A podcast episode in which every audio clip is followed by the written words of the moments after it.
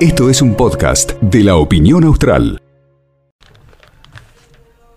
Exactamente hora 18.35 minutos en la República Argentina. Seguimos en la tarde de la radio con casi 10 grados de temperatura en Río Gallegos y quiero comentarles que tenemos visitas aquí en nuestros estudios, en los estudios del U12. Nos ha venido a visitar el ministro de Seguridad de la provincia de Santa Cruz, Luca Prati, a quien ya le decimos buenas tardes, ministros. Gracias por venir, por estar con nosotros aquí. ¿Cómo va? ¿Cómo está? Buenas tardes. Saludo bueno, a vos y a toda tu audiencia y gracias por la invitación. Ajá. Bueno, usted es un hombre muy joven. ¿Cuántos años tiene? 30 años. 30 años. ¿Y de dónde viene? porque, digo, eh, usted vivió en algún tiempo en Yo Santa tuve, Cruz. Como comentábamos hace, hace poquito, antes de la previa, eh, fui cuatro años subsecretario de Planificación y Gestión de Seguridad Ciudadana, del 2016 al 2019, en la primera gestión de la gobernadora. Previo a ser subsecretario me desempeñé del 2011, que se creó el Ministerio de Seguridad de la Nación, hasta el 2015 en distintas áreas. Primero comencé en el Plan Nacional de Participación Comunitaria, en seguridad. Luego pasé por las áreas de logística y equipamiento de la fuerza y en el último tiempo, 2014-2015, en el monitoreo y supervisión de las fuerzas federales. Luego vine como subsecretario acá a la provincia hasta el 2019. Nuevamente fui a partir de diciembre del 2019 convocado para formar parte de los equipos a nivel nacional como director nacional de investigación criminal, en donde me desempeñé hasta marzo del 2022. Y en marzo de 2022 eh, me invitan a eh, formar parte de, como secretario de seguridad en uno de los municipios que forman parte del conurbano bonaerense de la provincia de Buenos Aires y me desempeñé hasta octubre que bueno la gobernadora me, me convocó para formar parte de su gabinete. En el conurbano bonaerense, es decir que... En la provincia de Buenos Aires. Claro, exactamente. Eh, lo conoce a Bernie, ¿trabajó con Bernie igual? Yo trabajé cuando él fue secretario de Seguridad de la Nación, formé parte de sus equipos técnicos eh, hasta el 2015 y después él como ministro de Seguridad con todo su equipo. Y si le hubiera tocado pasar la situación que pasó el doctor Bernie, ¿sí? ¿hubiera hecho lo mismo? ¿Hubiera ido usted? ¿Si hubiera descendido del vehículo eh, y, hubiera intentado hablar aún sabiendo que eh, podía haber pasado lo peor? ¿Lo hubiera hecho usted? ¿Lo pensó? Yo lo que digo que son formas conociendo, podría decir que soy de la escuela, de haber trabajado y aprendí a, trabajar con, con las fuerzas de seguridad con él y eh, en muchas circunstancias el funcionario tiene que poner la cara y tiene que estar en las situaciones de conflicto. Eh, eso implica que a veces hoy en día tiene que estar con, con atención, porque lo que uno a veces eh, identifica como un conflicto, que tiene la mejor voluntad de poder ir al lugar, hablar, mediar e intentar resolverlo, puede surgir, como creo que, ha sucedido en provincia de Buenos Aires, ciertas operaciones que concluyeron en la agresión física, eh, en este caso de una persona que a su vez tiene una, tiene una gran responsabilidad como funcionario público de seguridad. Entonces yo creo que ante todo hemos ciertos acuerdos o ciertos códigos sociales se han roto y por sobre todas las cosas el respeto tiene que estar. Más allá que uno entiende las situaciones de desesperación eh, que puede tener la gente, como fue el acontecimiento que sucedió. Ahora, eso no implica que los que tenemos una responsabilidad pública y los que tenemos que poner eh, el cuerpo ante ciertas situaciones, eh, podemos estar expuestos a esos acontecimientos y uno es consciente de eso. Ministro, eh, la policía ha sido protagonista eh, en los últimos días de un episodio que rara vez se ha dado en la provincia de Santa Cruz. Yo digo, además con eh, el aditamento de que el sujeto, el delincuente, dispara, efectúa tres disparos al techo en forma de amedrentamiento, ¿cierto?, hacia los empleados. Digo, esas cosas no estamos acostumbrados a verla aquí en la provincia de Santa Cruz. ¿Y, de qué manera se da el, alerta a la policía? Porque lo que sostiene un empleado de otra farmacia, según la crónica que yo leí, es que escucha la detonación del disparo. ¿Fue tan así? No, la, a ver, eh, la situación fue preocupante es preocupante para Río Gallegos. Sí hay otras localidades donde, tal vez más de la zona norte de la provincia, donde estos tipos de acontecimientos son más frecuentes de acuerdo a su geografía, el tipo de modalidad delictual. Es cierto que acá no, no, no es muy frecuente ver estos casos. Sí es, en función de eso, importante sostener eh, dos cuestiones. Primero agradecer, o sea, que no haya surgido ninguna situación, que haya ningún lesionado, ninguna víctima sobre el hecho, porque ha sido muy riesgoso. Eh, en lo personal y por el análisis que hemos tenido de la evidencia recolectada, se nota que eran que, que, tenían un conocimiento y una manipulación del arma de fuego, sabía lo que iban a hacer. Claramente esos disparos fueron de amedrentamiento, que igualmente hoy celebramos que no haya tenido ningún tipo de lesionado, ninguna víctima. Eso en primer lugar. Respecto a cómo se tomó conocimiento, fueron dos situaciones en paralelo.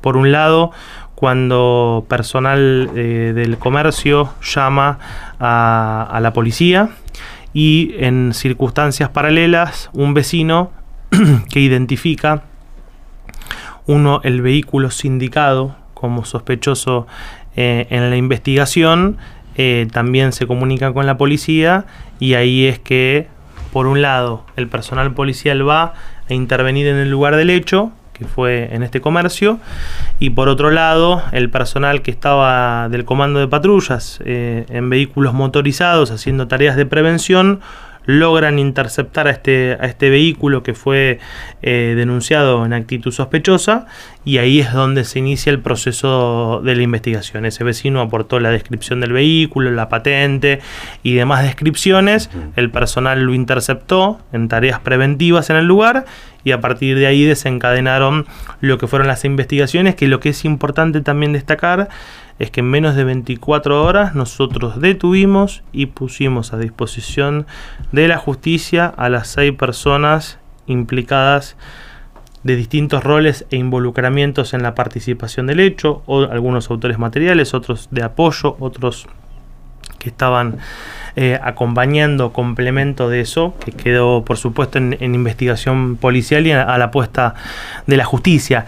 Y sí lo que destaco eh, es la rapidez del accionar policial desde el punto de vista prevencional, porque lo primero que sucedió es cuando ese vecino identificó el vehículo, identificó el dominio de ese vehículo, se interceptó y después todo el trabajo investigativo de la recolección de pruebas, del análisis de video. De hecho, uno de las personas detenidas fue logrado individualizarlo a partir de la, obtención de una huella dactilar en el lugar del hecho que fue entrecursado con el sistema de identificación biométrica para la seguridad, que es el CIBIOS desde el 2012 la provincia de Santa Cruz está adherido a un sistema federal que es una gran base de datos que recolecta todas las huellas digitales. Cuando cada uno de nosotros va a hacer la renovación del DNI desde el 2010, que nos toman las huellas dactilares y las fotos, bueno, cada persona tiene en su rasgo facial único y cada huella dactilar es única. Eso se pone en una gran base de datos que en estos hechos cuando existe un delito o una situación eh, que amerita la recolección de los rastros dactilares, ese cotejo de muestra se pone en un sistema informatizado que se machea con la base de datos que existe en el sistema de identificación biométrica y a partir de ahí se hacen las coincidencias. Y uno de esos rastros dio con el que fue el autor material del hecho porque tomaron, se tuvieron la equivocación de no llevar guantes y utilizar la perpetración del hecho con, con a mano limpia. A mano limpia, claro, claro. ¿Y, son sujetos que tienen antecedentes? Parte de los detenidos tienen antecedentes. Ah, ¿Por robo también eh, contra la propiedad? Uno de ellos sí. Ajá. Eh, ¿Cuántos permanecen detenidos de los seis? Hasta el momento todos. Todos. Ajá. ¿Hay un menor, puede ser? Uno de ellos es menor. Es menor, 17 años. Exacto. Ajá. Eh, ¿Le aportan algún tipo de mm, colaboración las cámaras que ha inaugurado la Municipalidad de Río Gallegos, el centro de monitoreo allí en la costanera? A, la policía, al sistema investigativo, sí, claro. control. En este caso particularmente no, porque no, no teníamos en, en, esa zona cámaras de seguridad, pero sí en otro tipo de circunstancias, en otro tipo de situaciones, porque en este caso, por ejemplo, puntualmente, la identificación del dominio, eh, nosotros tenemos en todos los ingresos de la ciudad lectoras de patente, eh, también donde hay cámaras de seguridad. En, particularmente en esta zona no lo había, pero sí se hizo toda una recolección de los domicilios del radio de cercanía al comercio, donde se relevaron las manzanas, eh, cada uno de, alrededor de tres cuadras a la redonda que tenían cámaras y ahí se pudo hacer una investigación pormenorizada de la situación, porque las, las imágenes que se dieron a conocer del comercio claramente no lograban identificar ningún tipo de rostro, persona o sujeto, si lo que se fue eh, incorporando como prueba fueron cámaras eh, de, cercanías al lugar. Ellos contaban con el apoyo, la información, digamos, de, otra persona. Este... Me lo reservo para la investigación que está en, proceso de, la justicia. Hasta acá es lo que nosotros podemos dar como información oficial y es lo que los comunicados hemos dado públicamente. Lo importante es destacar que apenas sucedió el hecho, los primeros detenidos fueron a los minutos, diría la hora, y concluimos al otro día, menos de 24 horas, con tres allanamientos. La verdad que la predisposición y la actuación en colaboración conjunta con la justicia ha sido muy buena y esos tres allanamientos han logrado encontrar evidencia que implica eh, y ratifica la información policial que, realizamos y eh, con esto que le comentaba, del levantamiento del rastro, con la interconexión con el sistema biométrico, logramos también detener a la sexta persona. Ministro, ¿y cómo estamos en Río Gallegos con el delito contra la propiedad? Eh, ¿Se han incrementado? ¿Han habido más casos? ¿La gente los denuncia? Yo lo que digo es... Eh, en esta situación, nosotros estamos esperando, hoy justo estaba hablando con el superintendente de investigaciones, el área de la superintendencia de investigaciones es la que tiene estadística criminal. Estábamos justo terminando el informe del primer trimestre. Al momento de nosotros poder analizar las estadísticas, hacemos una comparativa interanual e intertrimestral, semestral y anual. Justo estamos terminando de procesar los datos que, implican el, el cierre del primer trimestre del año para poder compararlas con las estadísticas del 2022 y con las del 2019. Ahí hacemos siempre un, alto entre el 20 y el 21 por situaciones de pandemia, no son objetivos poder hacer comparaciones. En principio, sin tener las estadísticas definitivas en, en la mano, yo lo que no observo una alteración significativa en hechos contra la propiedad eh, o hecho contra las personas. Sí lo que se destaca y lo que eh, entiendo yo, porque me lo han comentado en estos días, que estos hechos que indudablemente tienen una repercusión y una implicancia mucho más grave eh, de acuerdo a la modalidad que se produjeron con la utilización de armas de fuego, ha tenido una percepción de incremento. Hay un incremento, claro. Em, le, iba, a preguntar, ¿y, colaboran los vecinos? Digo, hay grupos de vecinos que, están en contacto con la policía. Imagínense que en este caso, en, en los dos casos que nosotros tuvimos, que indico el que sucedió el domingo a la noche, se detuvieron los autores de manera infraganti en el momento por intervención de un llamado de, de, los, de los sujetos que estaban en el comercio, de las personas que estaban siendo afectadas, y en este caso fue la participación de un vecino que vio ese vehículo y creyó que estaba en una actitud sospechosa, por eso el personal que estaba en, en actividad de prevención del delito pudo lograr interceptarlo y eso dio lugar también a la investigación.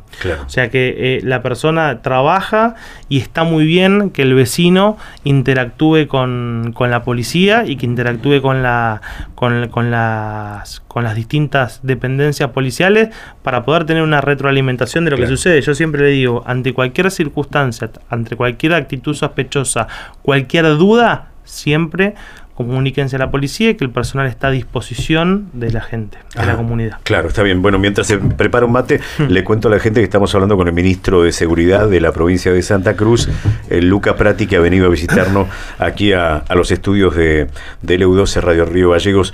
un caso eh, muy sensible, me parece, que generó eh, la reacción inmediata de la sociedad de Río Gallegos que tiene que ver con, con este muchacho, con Rodrigo Coquito Yarzo, que lamentablemente falleció.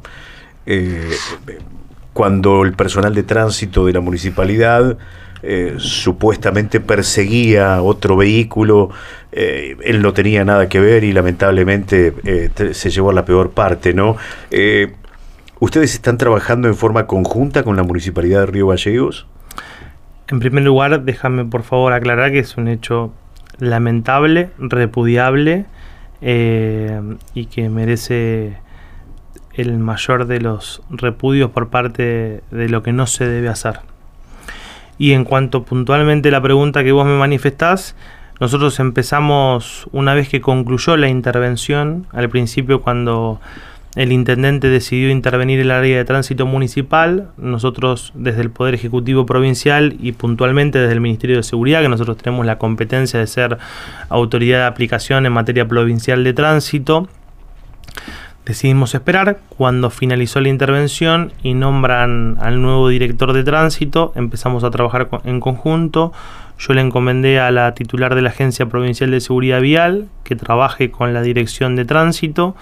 Lo he hablado también con el intendente para poder eh, trabajar de manera conjunta. En poco tiempo nosotros vamos a, celebrar un convenio para poder desde la Agencia Provincial de Seguridad Vial eh, hacer un ciclo de capacitaciones para poder trabajar en nuevamente en la recapacitación y el entrenamiento destinado al personal de tránsito de la municipalidad y en principio yo creo y que es importante para que ese cuerpo que acá lo, lo que yo siempre destaco es las instituciones están por encima de las personas que una gente haya transgredido y haya cometido una violación, un delito, no quiere decir que las instituciones carezcan de las herramientas legítimas para su funcionamiento. ¿A qué, qué quiero decir con esto?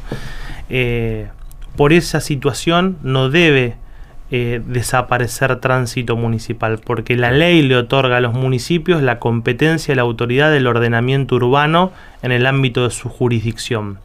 Ahora, sí lo que tenemos que trabajar es que prácticas como las sucedidas, y en este, en este sentido, desde el gobierno de la provincia vamos a brindarle todas las herramientas que necesita el municipio de Río Gallegos para que así lo haga, no se cometan más.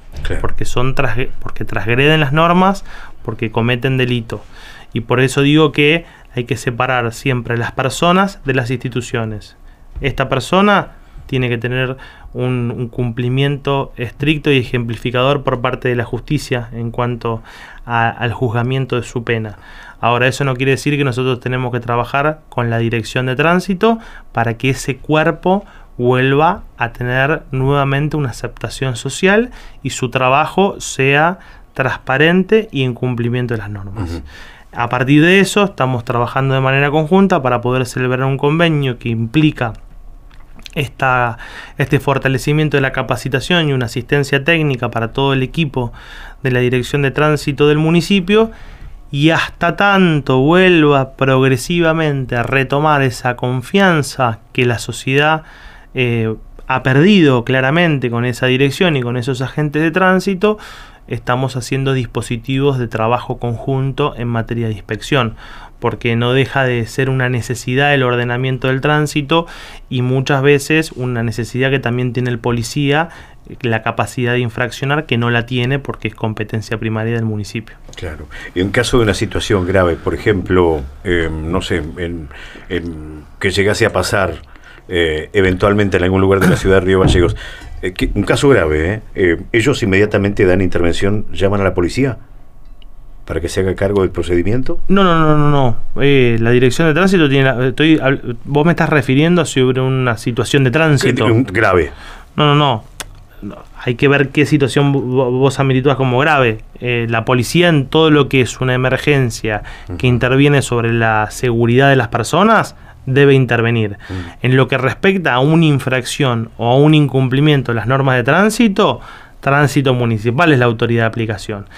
En algunos controles preventivos, más que nada durante el fin de semana, en aquellos horarios y en aquellas situaciones donde hemos notado un incremento de, de infracciones o conductas que implican el incumplimiento de las normas viales, ahí lo que está haciendo nuestro personal policial es acompañar al personal de tránsito en el despliegue operacional que están llevando adelante. Pero siempre como tareas complementarias y de apoyo al personal de tránsito, porque la ley le da las facultades a ellos, como nosotros tenemos las rutas y caminos provinciales. Claro. Em, le iba a preguntar, ministro, em, días pasados hablábamos con el comisario Matías y eh, nos mencionaba eh, la intención, ¿cierto?, de, por ejemplo, eh, invitar a, personal de la policía, ¿cierto?, este, a poder eh, prestar funciones en, en, la zona norte, más precisamente en Caleta Olivia. Y lo primero que pensé yo, digo, epa, epa, usted me, me, corrige si yo me equivoco, ¿cierto? Em, yo digo, epa, Caleta se puso picante y quizás está más picante que el resto de la provincia. ¿Es tan así? Lo que nosotros arrancamos desde que a mí me tocó asumir como ministro eh, pedí un relevamiento de cada una de las localidades. En enero de este año, nosotros, yo firmé la resolución 54 del 23 que prevé un reacomodamiento de tareas operativas dentro de la fuerza. Y a su vez, ¿qué, dice esta, esta nueva normativa para la policía? Poder lograr la dotación óptima de personal por localidad. ¿De acuerdo a qué? Tres variables cantidad, eh, variable geográfica, variable poblacional y eh, mapa del delito. En eso lo que nosotros hemos notado que Caleta Olivia, en comparación, Caleta Olivia, Pico Truncado, Las Heras, en comparación a otras localidades, está por debajo de esa dotación óptima que nosotros creemos como necesaria para poder fortalecer las políticas de prevención. Y en función de eso nosotros tomamos dos medidas. A partir del año pasado, a partir de este año, perdón, en la finalización de los egresos del año pasado, 80 efectivos fueron destinados eh, agentes nuevos a cumplir funciones de prevención en Caleta Olivia. Y a partir de este año, del 27 de marzo, hemos creado y ha comenzado el ciclo electivo 2023 la delegación de la escuela de suboficiales y agentes. ¿Por qué? Porque vimos que muchas veces el que quiere ser policía de zona norte se le complica poder eh, venir a Río Gallegos y después, por supuesto, volver a su ciudad. Entonces, adaptamos porque tenemos todo un plantel docente que es muy bueno y de instructores y las condiciones adecuadas para que puedan hacer su formación inicial de nueve meses en Caleta Olivia. ¿Y hay alguna conexión delictiva, digo, entre, por la cercanía principalmente, le pregunto, ministro, entre Caleta y Comodoro, digo, y, Comodoro también, hay sectores que se han puesto bastante difíciles, eh, no digo a tal punto que no pueda ingresar la policía, pero digo, hay una conexión eh, desde el punto de vista... Eh, del delito, del modus operandi que se utiliza, ¿Hay una conexión además entre delincuentes, entre Caleta y Comodoro? A ver, hay ciertas situaciones que se dan en la zona norte que pueden ser variables objetivas para poder explicar ciertos fenómenos de delito. Actividades económicas, actividad de mucha eh, fluctuación de dinero por la actividad petrolera, la actividad portuaria, la cantidad de eh, comunicación que existe normalmente, un paso comunicante que entre Comodoro Rivadavia y Caleta Olivia prácticamente se convive normalmente ese, ese, ese uso. Lo mismo puede pasar en situaciones portuarias como la de Puerto Deseado. Esas a nosotros nos, inclinarías como, nos inclinaríamos como variables objetivas que podrían implicar ciertos desempeños o modus operandi en materia de delito. Ahora, eso de que existe una conexión o puede haber algún hecho puntual que sí suceda, en donde la policía ha intervenido Hace poquito hubo un delito que se perpetró en Comodoro Rivadavia y pasaron para Caleta y nosotros complementamos la tarea del personal de, de Comodoro y se detuvieron a las personas que estaban en fuga en nuestra provincia y hay situaciones que no. Entonces, eh, hay variables objetivas y variables subjetivas. Lo cierto es que existe, sí, a diferencia de la zona sur, diría en su conjunto, con la zona norte una incidencia delictual diferente y modalidades de delito que son totalmente diferentes. Por eso acá en Río Gallegos sorprenden estos dos hechos y tal vez para la zona norte no, porque son reiterados. Que a su vez también aclara una cosa y, que vos me permitís este espacio para poder decirlo. Nosotros estamos hablando de estas circunstancias de delito o de estos hechos que han sucedido también tenemos que destacar el rápido accionar de la policía y por sobre todas las cosas, yo siempre hablo que en materia de seguridad, lo que se logra también, la policía de Santa Cruz tiene índices muy altos, me atrevería a decir el 95%, de esclarecimiento de los hechos. ¿Y eso por qué yo digo que se destaca? Porque uno puede presumir o puede pretender que la policía en actitud preventiva disuada el delito, disuada las situaciones que pueden lograr cometer esos hechos de inseguridad. Ahora, una vez que, uno eh, eh, es víctima de un hecho delictual, no hay cosa, uno que espera. Dice, no, nadie lo va a investigar, nadie se va a ocupar del tema, estamos eh, desprotegidos. Ahora nosotros tenemos un alto índice de esclarecimiento sobre cada uno de esos hechos delictuales, denunciados. Y ese hecho, ese alto grado de esclarecimiento también eh, da cuenta del involucramiento que tiene nuestro personal policial para resolver esas situaciones. O sea, dado que no lo pudimos prevenir, si abocamos los esfuerzos para poder resolverlo. Y eso la verdad que es muy importante para destacar. Eh, Caleta Olivia es la ciudad que ha tenido más homicidios en lo que va del año. En lo que va del año, homicidios ha tenido, sí, si no me equivoco, la ciudad de Caleta Olivia es la que más tiene. ¿Y a qué atribuye esa situación usted? Que lo, veníamos hablando antes de comenzar la entrevista. Eh, son homicidios producto de situaciones de violencia que terminan derivando en delito. Por ejemplo, una situación es un homicidio doloso por un asalto a mano armada. Eso que es un homicidio en ocasión de robo. Eso es un hecho claramente suscitado por inseguridad. Otra situación es un homicidio en ocasión de riña. Entre peleas de dos personas, uno termina muerto.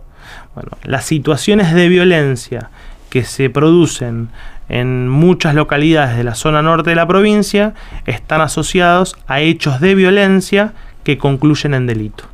Y eso se reduce drásticamente con un programa que nosotros vamos a lanzar en breve, que es fortalecer las políticas de prevención de la violencia y el delito para poder reducir las situaciones conflictivas interpersonales, intrafamiliares, en materia de violencia de género que producen estas muertes. ¿Y cómo está el tema del el, tema puntualmente de, los casos de violencia de género? Eh, y cada vez tenemos más. más. Es una situación preocupante que no pasa solamente en Santa Cruz, sino pasa en el país.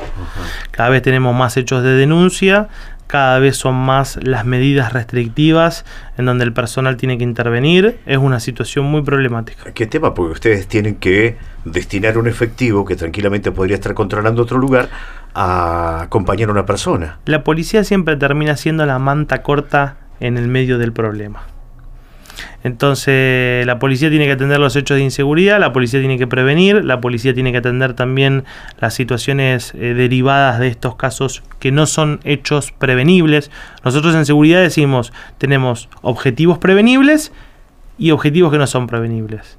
Una situación por violencia de género, por violencia interpersonal, por violencia familiar, no son objetivos prevenibles porque suceden en la esfera personal de las personas. Ahora, sí lo que sucede es que las medidas que, dan lugar a esos hechos, a esos acontecimientos, los tiene que intervenir el personal policial, ya sea por consignas, ya sea por la aplicación de los dispositivos duales, ya sea por todo lo que es el proceso judicial de la toma de denuncia, del seguimiento. Bueno, la policía en, ese, en esos aspectos interviene mucho.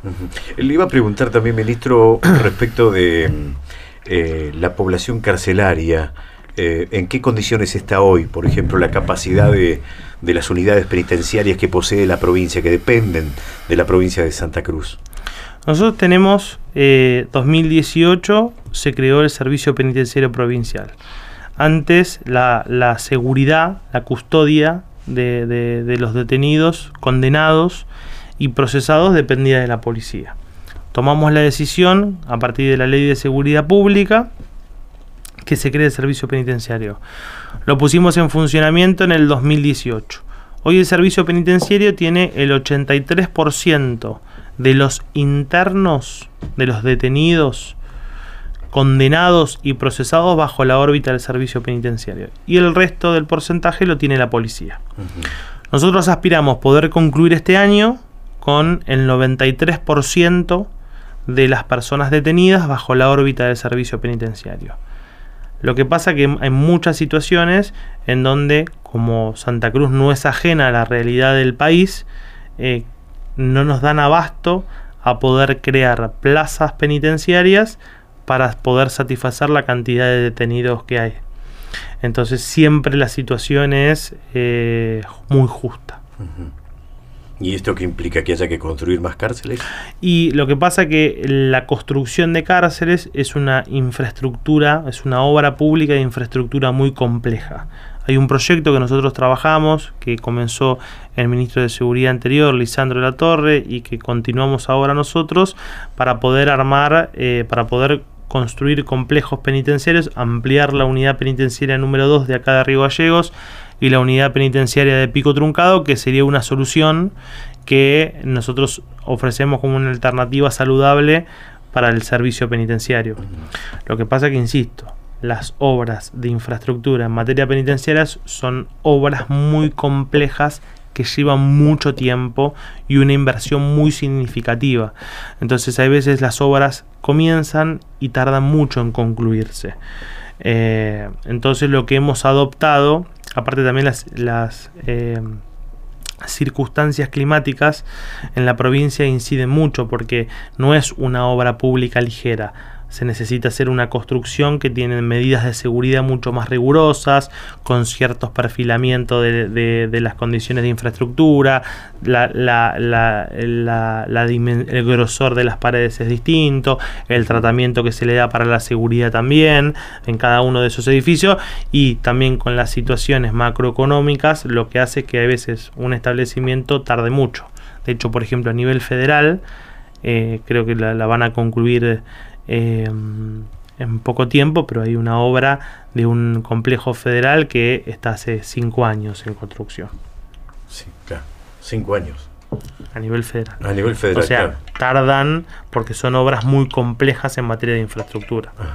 Eh, bien, tengo entendido que también está a cargo, ahora que, que, que, en el final de la entrevista, ministro, de lo que será el, el control de la Villa Turística del Calafate, particularmente del evento que va a convocar a muchísima gente este fin de semana eh, y donde también van a tener ustedes mucho personal destinado al control y seguridad. Sí, el, de hecho ya están desde, desde el miércoles y desde el jueves más de 140 efectivos que forman parte del sistema de seguridad pública, personal de protección civil, de la Agencia de Seguridad Vial y de la policía, que se hacen cargo de lo que es la seguridad externa del evento, eh, lo que es el control de, de rutas y caminos y también la seguridad de lo que implica el refuerzo de la localidad. Tenemos en cuenta que es un evento que trae sí. mucha cantidad de gente uh -huh. y a su vez por las características en donde se encuentra el autódromo, que es lindero a una ruta provincial que tiene en el medio la conexión entre el aeropuerto y el ingreso a la ciudad del Calafate implica también tener un recurso logístico para que se respete la, trazabilidad de la circulación de los vehículos y demás circunstancias que, que lograron que, que desplacemos 140 efectivos. ¿Se ha incrementado el personal femenino en la fuerza?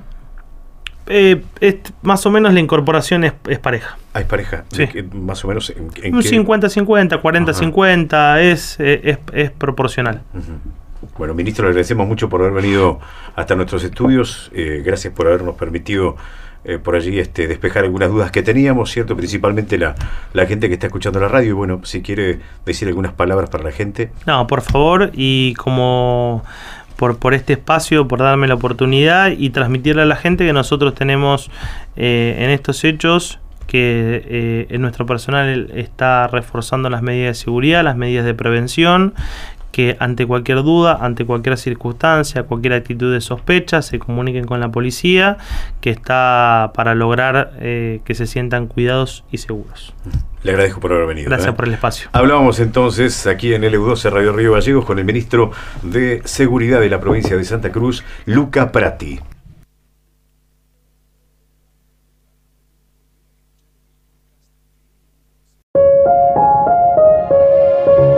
Fue un podcast de la opinión austral.